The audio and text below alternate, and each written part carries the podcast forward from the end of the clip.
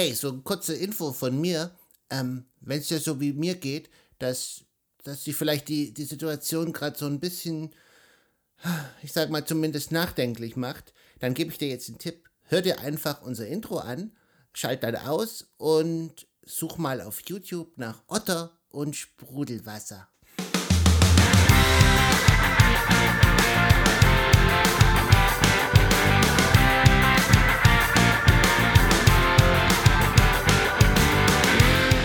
In der heutigen Folge reden wir über Fake Mails und wie du diese erkennen kannst. Das ist der Infosec Podcast mit Sebastian und Eddie dem Friede, Freude, Eierkuchen, Frosch.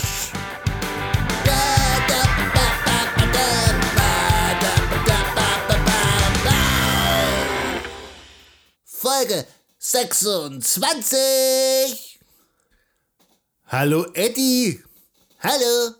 Also, wenn ihr es bis hierher geschafft habt, könnt ihr aufhören und Otter gucken. Eddie, jedes Mal deine Negativwerbung. Ja, also, ist doch, reicht das nicht die erste Minute? Zählt es dann nicht als, als gehörte Folge? Ich, ich habe keine Ahnung, ich bin mir da nicht so wirklich sicher. Aber kommen wir zum eigentlichen Thema zurück, oder? Es geht ja immer noch um die Krise. Um den Angriffskrieg in der Ukraine, also gegen die Ukraine. Ja, und ähm, der eine oder andere, dem ist es vielleicht schon selbst passiert. Es gibt einiges an Fake-Mails, was rumgeht, wo natürlich Leute nach Geld fragen. Und die sind oft sehr offensichtlich, aber manche sind noch ein bisschen cleverer. Und wir haben es uns diese Woche einfach mal, wir haben, wir haben so eine Mail bekommen. Ja, und der Eddie zeigt euch jetzt kurz, wie ihr eine Fake-Mail erkennen könnt. Zugegeben, die Mail ist schon ziemlich offensichtlich, dass es sich dabei um ein Fake handelt. Aber die Prinzipien lassen sich natürlich auf alle anderen Mails ebenfalls übertragen. Also, der Betreff ist I need your assistance in Ukraine. Der Absender ist eine Anna Ivana und es geht halt los mit Greetings. My name is Anna Ivana. I, my family of two kids and my husband live in Kharkiv und so weiter und so weiter. Und am Ende ist eine äh, Bitcoin-Wallet-Adresse angegeben, wo natürlich ihr Bitcoins hinsenden sollt. Und es gibt noch einiges an Bildern, die äh, sehr dramatisch sind, also mit Leichen und äh, das erspare ich euch lieber. Also es sind drei Bilder und das ist sozusagen der Ausgangspunkt, über den wir heute reden wollen. Hey, also, also nochmal ganz wichtig, wir wollen das, äh, was in der Ukraine gerade passiert, ähm, das wollen wir nicht verharmlosen. Also das geht uns auch sehr nah. Und wenn ihr irgendwie vielleicht was übrig habt, dann, dann spendet halt an die Hilfsorganisation eures Vertrauens, aber äh, vermutlich steckt hier nicht mal jemand aus der Ukraine dahinter. Also ihr würdet wahrscheinlich wirklich niemandem helfen können, wenn ihr die Bitcoins dahin schickt. Aber wer helfen kann, äh, ja, bitte, bitte macht das. Aber fangen wir mal von, von ganz vorn an. Also bei, den, bei vielen Empfängern wird es so sein, dass diese Mail schon mal zumindest im Spam-Ordner war oder irgendwie markiert wurde. Das ist oft schon so ein erstes Alarmsignal. Und Eddie hat ja schon, also wir haben ja schon die, die Bitcoins angesprochen. Und da kann man auch schauen, also man kann, diese Bitcoin-Adresse ist so ein bisschen vergleichbar mit der IBAN, also eurer oder Kontonummer, wie, wie ihr wollt.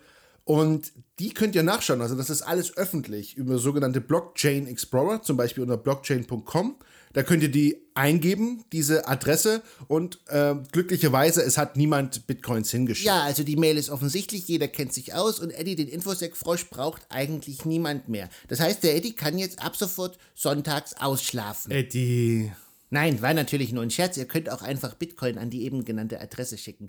Nein, war auch ein Scherz. Also, wenn ihr den Eddie unterstützen wollt, dann macht folgendes. Klickt einfach da, wo ihr gerade euren Podcast hört, bei Apple Podcast oder bei Spotify oder bei Google. Klickt einfach auf Abonnieren und auf die Glocke, auf Folgen, egal wie das bei euch heißt. Klickt einfach alles, damit, äh, ja, damit der Eddie so ein bisschen gepusht wird. So, wir haben jetzt schon über vier Minuten gelabert und immer noch nichts gesagt. Deswegen fange ich jetzt mal an mit dem ersten Tweet. Eddie sagt, wenn du eine verdächtige E-Mail bekommst und dir nicht sicher bist, dann google einfach einen Teil des Texts. Ja, liegt auf der Hand. Wir haben das als, als Beispiel gemacht. Wir haben einfach den Text genommen aus der E-Mail und haben den einfach mal bei Google eingegeben und da war gleich das erste Suchergebnis uh, How Scammers are making money, taking advantage und so weiter. Das ist natürlich, dann ist es natürlich glasklar. Wenn ihr kürzere Texte eingeben wollt, dann setzt die in, in, in Anführungsstrichen Gänsefüßchen. Passt aber auf auf eure persönlichen Daten. Also macht das nur, wenn es wirklich generisch ist, nicht wenn irgendwie eure Bankverbindung oder eure Passwörter drinstehen. Ja, aber die treuen Hörer, die den Abonnieren-Button eh schon gedrückt haben, die wissen das eh alles. Also nächster Tweet. Eddie sagt, wenn irgendwas an einer E-Mail komisch ist, kannst du mit images.google.de die Herkunft des Bildes herausfinden. Frosch-Smiley. Ja, das ist die sogenannte die Rückwärtssuche bei Google. Ähm, geht einfach auf images.google.de, äh, dann könnt ihr das Bild einfach von eurem Desktop hochladen und oder einfach so reinziehen und dann seht ihr, wo das herkommt. Und wenn ihr dann seht, dass es von irgendeiner Presseagentur ist oder in schon 100 Meldungen aufgetaucht ist, die überhaupt nichts äh, zu tun haben damit, dann äh, ja, Alarmsignal. Eddie sagt, wenn Name und Absender einer E-Mail überhaupt nicht zusammenpassen, ist es ein deutlicher Hinweis auf eine Phishing-Mail. Auch Anbieter, die mit Anonymität werben, könnten ein Hinweis sein. Kein Frosch-Smiley. Wenn sich der Absender einer Spam-Mail natürlich überhaupt keine Mühe gibt, dann ja, ist es wirklich offensichtlich. Also wenn es gar nicht zusammenpasst. Aber es gibt auch so die etwas kleineren Signale. Also vielleicht ein Hinweis ist vielleicht die Top-Level-Domain, also in unserem Fall ja de, der Name natürlich, aber auch was im Tweet ja schon deutlich wird, ist auch der Anbieter selbst. Also ein Hinweis ist, bietet der Anbieter es an, dass man kostenlose E-Mail-Adressen da erstellen kann, weil man kann nicht davon ausgehen, dass die Leute, die Spam-Mails jetzt in Massen verschicken, sich da extra ein Konto für registrieren. Außerdem müssen sie ja dann zumindest irgendwie persönliche Daten eventuell preisgeben, zumindest bei vielen Anbietern. Aber ähm, hier ist ja die Anspielung auf Proton Mail und das ist tatsächlich auch mal ein Anbieter, den ihr euch anschauen könnt. Also Proton Mail ist ein Schweizer Anbieter, der sich durch IT-Sicherheit und Datenschutz einen Namen gemacht hat. Oh, jetzt kommt mein Lieblingstweet. Und zwar Eddies Top 5 Merkmale für Phishing-E-Mails. Ähm, wir machen es so. Du liest immer den jeweiligen Platz vor und ich mache ein Beispiel, okay? Okay. Platz 5. Schlechte Formulierung. Okay, okay, das habe ich jetzt wirklich gegoogelt. Also, hallo Mann, ich weiß nicht, wie ich sagen, aber ich habe vor langer Zeit senden wir Ihnen einige Fotos Tyrant. Aber ich habe gedacht, dass Sie nicht interessiert sind, mich zu sehen. Aber jetzt werde ich Ihnen die Fotos im Anhang. Laden Sie sich die Fotos und entpacken Sie, ich bin sicher, dass Sie mögen. Das Passwort lautet 123456. Platz 4, unpersönlich. Hallo Mann. Platz 3. Umlaute fehlen oder sind komisch. Ja, hast du ja gehört, hab ja keine mit vorgelesen. Platz 2.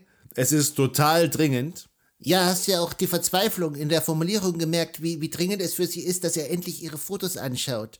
Platz, Platz 1. Es geht um Geld. Ja, hier offensichtlich geht es ja um Liebe, also keine Sorge. Ja, abschließend haben wir noch ein ernstes Thema. Und zwar geht es um Google Fonts, Adobe Fonts. Wir haben dazu wieder was geschrieben auf opr.vc. Schaut dort einfach mal nach Google Fonts, Font Awesome, Adobe Fonts.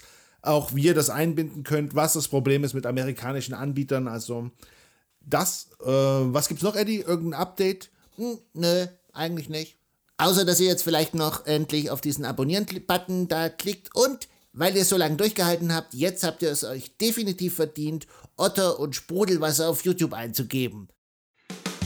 Und mit diesem wunderbaren Gedanken verabschieden wir uns für diese Woche. Vielen Dank fürs Zuhören. Das war der Infosec Podcast mit Sebastian und Eddie, dem Infosec Frosch. Ihr findet uns auf Twitter, Eddie-Infosec, infoeddy.de. Bis nächste Woche. Bleibt sicher.